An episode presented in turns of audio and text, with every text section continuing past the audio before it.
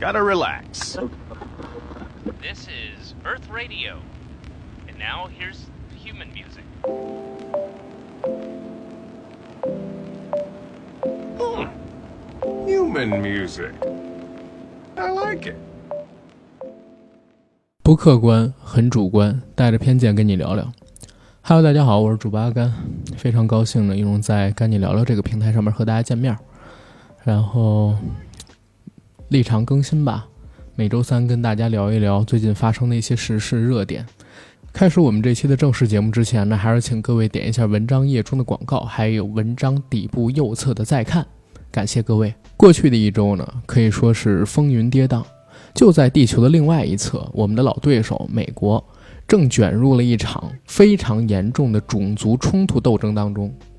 这场种族冲突比2014年的要更加浩大，甚至可以和90年代当时著名的屋顶上的韩国人这个事件相提并论。根据美国媒体截止到6月3号北京时间的一个数据统计，那到目前为止，这场斗争已经席卷了全美70多个城市，其中至少有40个城市实施了宵禁。政府派出了五千名国民警卫队队员部署在十五个州和哥伦比亚特区，以应对示威活动的突发事件。而且就在六月二号，昨晚抗议示威的民众还差点冲进了白宫，活捉特朗普，吓得特朗普两次躲进了白宫的地下堡垒。而昨晚也有五十多名白宫特勤局的特工在这场斗争当中受伤。到目前为止，美国的这场暴乱呢，已经持续了将近一周左右的时间。但是其实我们都可以看到，它没有像往常一样很快熄灭。没错，我说的是往常，因为美国好像每隔几年都会爆发出这样的抗议活动、游行活动、种族斗争活动，就像在节目开头我所提到的2014年的那一场。给大家普及一下这件事情的起因，我下面念到的数据呢，来自《三联生活周刊》。2014年，移居明尼阿波利斯的休斯顿人弗洛伊德，此前在一家当地的餐馆担任了五年的保安，与世无争。新冠疫情蔓延到明尼苏达州之后，他处于事实上的失业状态。当地时间五月二十五日晚八点许，斯波德霍恩社区的一家熟食店职员报警称，一名醉酒的非裔男子试图用一张二十美元面值的假钞购买商品。两名警察赶到现场后，在店铺附近的一辆汽车旁边找到了弗洛伊德，于是给他戴上手铐，拉到人行道边坐下。此时，又有两名警员到场，试图一起将弗洛伊德押上警车。但疑点就在这个时候出现了。当弗洛伊德被带上警车时，他的身体和双腿显得不听使唤，无法跨上警车的后座。几次尝试未果之后，四十四岁的白人警官德雷克·乔文和亚历山大·库恩把弗洛伊德从警车上拉了下来，扑倒在地。库恩用手压住弗洛伊德双手反背的后背，莱恩警员控制住其腿部，乔文则把膝盖直接压在了弗洛伊德动弹不得的脖子上。这一切并不是在无人注视的情况下进行的。参与执法行动的三名警员以及同样在场的老挝裔警官少都，都按照新规定携带了身体摄像机。当他们和弗洛伊德在警车车门前发生推搡的时候，已经有附近民众凑上前来围观，并使用智能手机拍摄了部分的现场画面。视频画面当中显示，从被警察压倒在地开始，弗洛伊德一直在呻吟和抽泣，他反反复复地哀嚎着：“拜托，帮帮我，我不能呼吸了，求求你了，兄弟。”此时，一名警员回答称：“放轻松。”根据彭博社和美联社的报道，围观者中有要求警方测量弗洛伊德的脉搏，还有人高喊：“他没反应了。”一个疑似警察的声音回复说：“他还在说话，他还有呼吸。”此时，弗洛伊德的情绪变得越来越激动，他嘶喊着：“妈妈，我肚子痛，脖子痛，我全身都痛，我不能呼吸了。”但没有人理会他。在场的警察似乎正忙着向围观者解释自己没有使用暴力，只是希望把弗洛伊德带上车。这个中年男人最后的一句话是：“别杀我。”德雷克·乔文的膝盖一共在弗洛伊德的脖子上停留了八分四十六秒，最后三分钟，后者已经彻底失去了知觉。当他们发现弗洛伊德身体的异常时，才打包了救护车。可在弗洛伊德沉重的身体被抬上担架时，一切都已经无法挽回，他已经停止呼吸了。亨利平县医院公布的尸检结果称，弗洛伊德患有冠状动脉疾病和高血压性心脏病，并且在死亡前曾经饮酒。他的死因与其状况有关，可能属于警方的制服动作造成的连带影响，但并非膝盖压制造成的直接窒息性死亡或者大脑缺氧。在一段现场视频中，当弗洛伊德的尸体被抬走时，一名围观者愤怒地评论道：“他们真的杀了他。”刚才我念的三联生活周刊所播报的新闻内容啊，实际是我们现在看到这次事件的直接起因。可是其实越看阿甘就越疑惑，疑惑在哪儿？因为这种事件在美国是频出不穷的，每年都有类似的新闻，然后被泼到网上来，引起大家的讨论。但是从来没有任何一次像我们现在看到的弗洛伊德事件一样有这么大的影响。刚才我已经念过，美国四十个城市有宵禁，然后有七十多个城市陷入了暴动跟游行抗议当中。所以阿甘就特别好奇，为什么这一次事件会引起这么多的关注？在寻找资料跟阅读文献的时候，阿甘看到了几个点，想在这儿跟大家分享一下。第一个点是什么？是在于在这次执法过程当中暴露的种族主义倾向。当时出了这个现场的视频之后，就开始有网友，美国的网友啊，去扒现场执法的执法人员他们的一些信息，结果发现类似的情况呢，在这些执法人员身上已经出现不止一次了。比如说刚才我提到德雷克·乔文，他呢做了十九年警察，曾经遭遇过十八项投诉和两次纪律处分，是三起枪击执法事件的当事人，其中一次枪击呢直接导致嫌疑人死亡。而另外一名在场但是没有参与压制行动的老挝裔警员少都，也曾经在执法当中因为滥用武力遭到起诉过。而当网友进一步去查看他们过去遭到投诉的这些案例的时候，发现他们被投诉的往往都是在于面对黑人嫌疑人时使用了不恰当的、呃不正确的，或者说忽视嫌疑人反应的这种武力手段去解决问题。于是“种族主义”四个字儿就印在了网友们看待这些执法人员的印象当中。而大家也都知道，种族主义在美国是不能被提起的四个字儿，或者说一旦这四个字儿被人所关注到了，那就会引发出比较大的冲突跟矛盾。但是像这一次这么大的活动，在阿甘成人之后，应该也是第一次在新闻上面见到。比如说，二零一四年，当时那个埃里克加纳的案子里边，是纽约警方用一个叫做安全带的装置，也是勒住了犯罪嫌疑人的脖子，导致他死亡。在那之后，也有过一系列的矛盾跟种族冲突，还有所谓的游行，但是很快就解决了，或者说很快就消停了。这一次为什么会引发出这么大规模的暴动跟影响呢？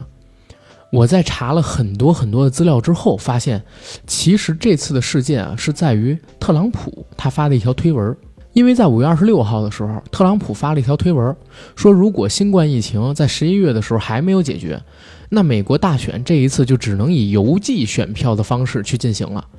但是邮寄选票呢，有可能导致大规模舞弊的现象。那推特公司的审核人员在看到特朗普发了这样一条所谓的推文之后，认为这是一种指控，而且这种指控是毫无根据的，所以就在这条推文下方呢设定了一个标签儿，这个标签儿显示的本条推文因需要事实核查，所以禁止网友回复。结果没想到一时卷起千层浪。就在推特公司做的这样的决定，限制了这条推文的回复之后，特朗普又发了一条推文，说这是推特公司在干预2020年的大选，而且以扼杀言论自由的这样一个称号，要求修订通信规范法案。而且在五月二十八号的时候，特朗普还在白宫签署了一套法令，限制社交媒体公司对用户发布内容的审核权，并且要求国会对推特公司进行查处。而在这一天，明尼苏达州呢，正好因为弗洛伊德的事情被爆出来，在当地其实爆发了小规模的暴动跟所谓的抗议游行事件，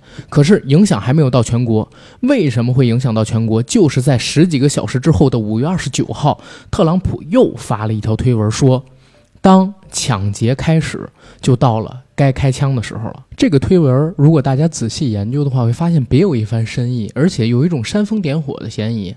当时呢，就有这个民主党资深政治人物叫多特里警告说，特朗普他发的这一系列言论是有意煽动他的支持者群体，而不是推动团结或者缓解紧张的局势。为什么特朗普要这么干？实际上，用阿甘特别有限的这个思考来看，就是因为种族问题向来都是呃美国大选的议题之一，而且是很重要的一个议题之一。那这次发生的弗洛伊德事件，也就成了今年二零二零年美国大选里美国民主党和共和党博弈的一个战场。那现在特朗普做的是什么？就是不断的把有关于暴动跟种族问题的责任推到民主党人和左派他们的身上去。特朗普在推特上边又发了几条文章，公开批评所谓的这些民主党籍的人士对处理这次暴动事件的处理不力，而且美国媒体就报道说，哎，这些骚乱里边有什么白人至上主义者蓄意扩大事态之类的这种声讨。那特朗普为什么要这么做呢？我还记得很早之前，在我们节目聊美国大选那一期的时候，阿甘曾经说过，美国的选举，所谓的总统选举啊，其实就是民主党和共和党两者之间争一个输赢。因为美国所谓的其他在野党派基本上都没有实力的，在美国就是红蓝两色，中间呢有一些所谓的摇摆州，而因为一票全得这个所谓制度的存在，也就导致如果这个州。是偏共和党的，那共和党其实你不用去争取这个州里更多的人认同你，反着得票的时候，只要多数支持你的人赢了少部分支持你的人，这个州就相当于全部都支持你了。所以最近这些年的美国，大家逐渐的都发现，如果你想要获胜，想当总统，那可能说在除了争取基本盘之外，还要更多的关注基本盘以外的这些摇摆州的投票率。为什么会这么讲？因为过去这几十年以来，美国总统的投票率、选举投票率啊，胜者一般都在百分之五十几，然后输的人呢，一般都在百分之四十几。而且随着美国多元化的这种不断加深，差异越来越大，所以大家就发现，哎，我提升百分之一基本盘的投票率，远远比不上找那些摇摆州的中间选民多争取我百分之一更合适。所以哪些人是摇摆州，哪些人是？并不倾向于共和党，也不倾向于民主党的呢？哪些是在大家游离之外需要去关注到那些角色呢？比如说少数族裔，比如说 LGBT 群体。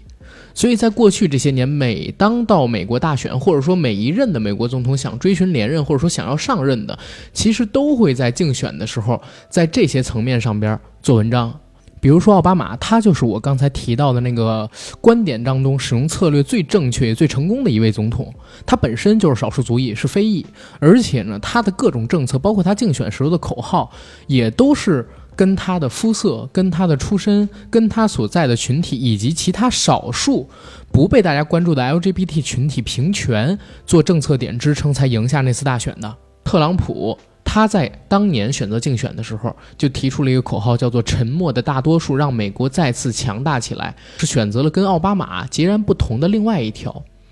他是选择了去唤醒那些沉默的大多数，也就是说，沉默的白人中产男人，那些平时不太愿意把自己的目光放在投票这件事情上边的那些真正的中产者。那他就成功了。之前的民主党派一直都是关注在少数群体，最起码奥巴马那一届是的。LGBT 平权，然后黑人少数族裔在美国权益的增加，都是奥巴马所做的一系列的政策。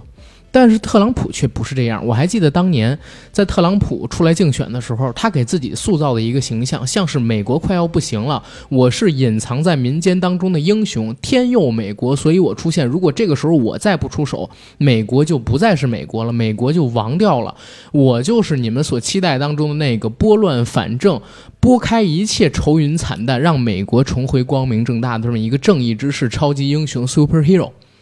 所以当时在那一年特朗普选举的时候，我还看到知乎上还有外网上边贴出了很多在美国西部牛仔大叔骑着马，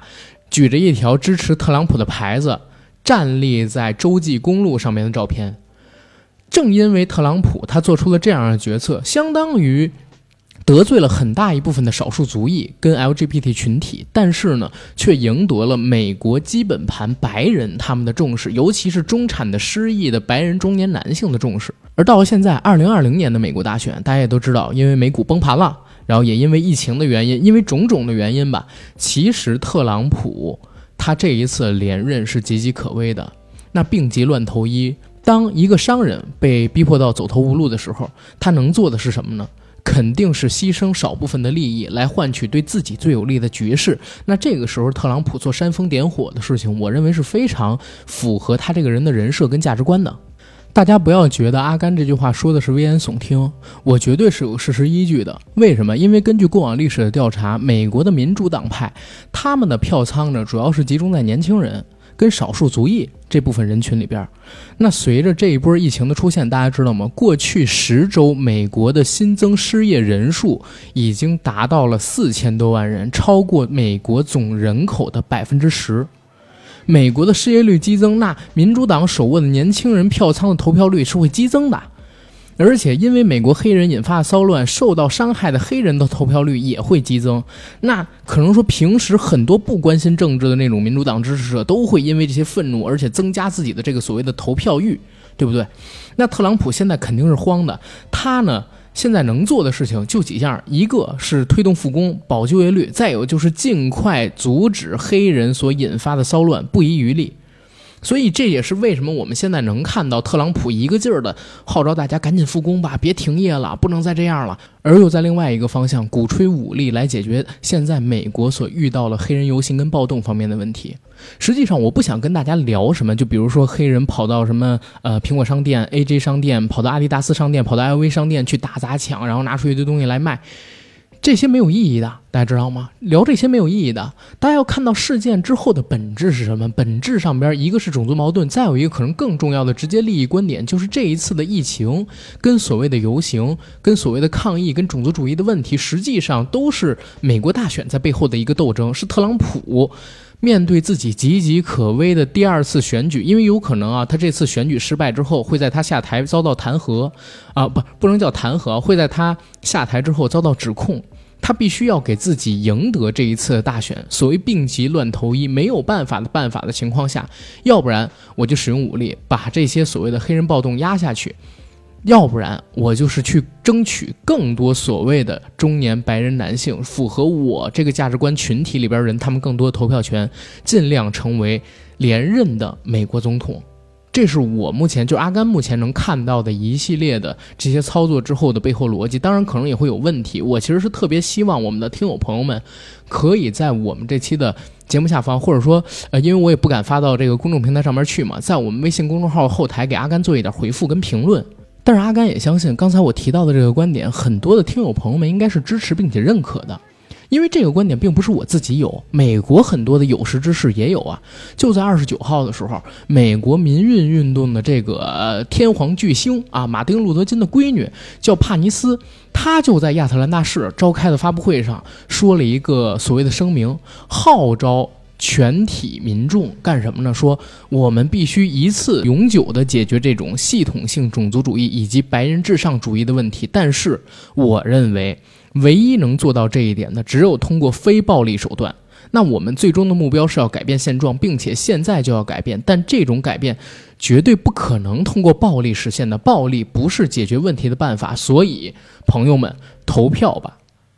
这是美国有识之士的看法，他们的观点可能说跟阿甘是很相近的。他们看到了背后问题的本质到底是什么？是来自于目前。搅乱的政局在疫情影响下岌岌可危的美国特朗普政权，那只有从呃相信美国体制、参与美国投票，才有可能解决现在的这个问题。否则的话，大家都是当枪使，不会有任何解决问题的实质性结果，而且它会引发出更深层的民族矛盾，或者说种族矛盾。在美国的啊，甚至有可能引发成一场。呃，席卷全球的种族矛盾，当然不包括中国。但是这件事情对于中国有没有影响呢？我认为有影响。首先，最直白的一个影响是什么？就是中国今年一定接着拿下 RCEP。什么是 RCEP？大家自己去搜啊，这对我们而言肯定是一件好事儿。第二件事儿呢，其实美国越乱，呃，我自己有一个私心啊，我在这可以跟大家表一下。其实最开始发生疫情的时候，阿甘呢心里边很慌。我慌什么呢？我当时看到全世界只有中国发生了疫情，而且在疫情爆发的初期，有关于呃各个省份、各个城市以及呃老百姓们对于就是呃老百姓们他的就是对于对于我们的我们的发呃就是那个官方啊，他的有一些不信任映出来了。所以当时阿甘特别怕什么？就是在这次疫情开始了之后。呃，中国可能会有一场比较大的变革，或者说有一次比较大的骚动，等等等等的东西。但是实际上，在进入三月份或者四月份之后，阿甘没有这种所谓的担心了。第一是我们疫情处理的很好，第二是随着我们疫情处理的很好，全世界其他各国被疫情给席卷了，而且全世界的其他各国有中国这个体量的那些国家，呃，其实也没有几个啊，大家也知道。都处理的特别不好，陷入了深深的骚乱当中去。这时候，其实我用一种特别民族主义、特别小家子气、特别自私的思考逻辑去思考问题的时候，我会觉得这对于中国而言是好事儿，这对于我们而言是个机会。可能二零二零就是中国崛起、大国复兴的一个新台阶儿，而二零二零年也是美国梦真正破灭的一个。前影。大家能理解阿甘说的是什么意思吗？如果理解的话，欢迎在我们微信公众号的后台评论“保护”两个字。在我自己可以预见到的二零二零年的后半年里，其实中国有大量的机会。当全世界的复工都成为一个问题的时候，我们的生产力以及制造业大国这样的一个所谓的称呼，或者说我们的实力，将被极大的彰显出了。我们这个社会环境上面，大家不要只看到上半年所谓的失业率，也要看到新兴行业，哪怕是政府说的新基建，或者说其他产业里边涌现出来的新机会。奔涌吧，后浪不仅仅是一个视频里边所说过的话，它这个后浪其实指的是在全球经济浪潮下，领头羊美国已经不行了的情况下，我们作为后浪，中国作为后浪，该开始奔涌了。前浪要被我们拍在沙滩上了，知道吗？这是我对这一次美国爆发出这种大量的暴乱之后有的一个所谓的思考。然后，我觉得后边越说越激动，节目可以先说到这儿了。然后大家可以点一下这个文章页中的广告，支持我们一下创作收入，再帮我们点一下再看或者转发一下我们这篇所谓的公众号音频，感谢大家。然后我们下周三晚不见不散。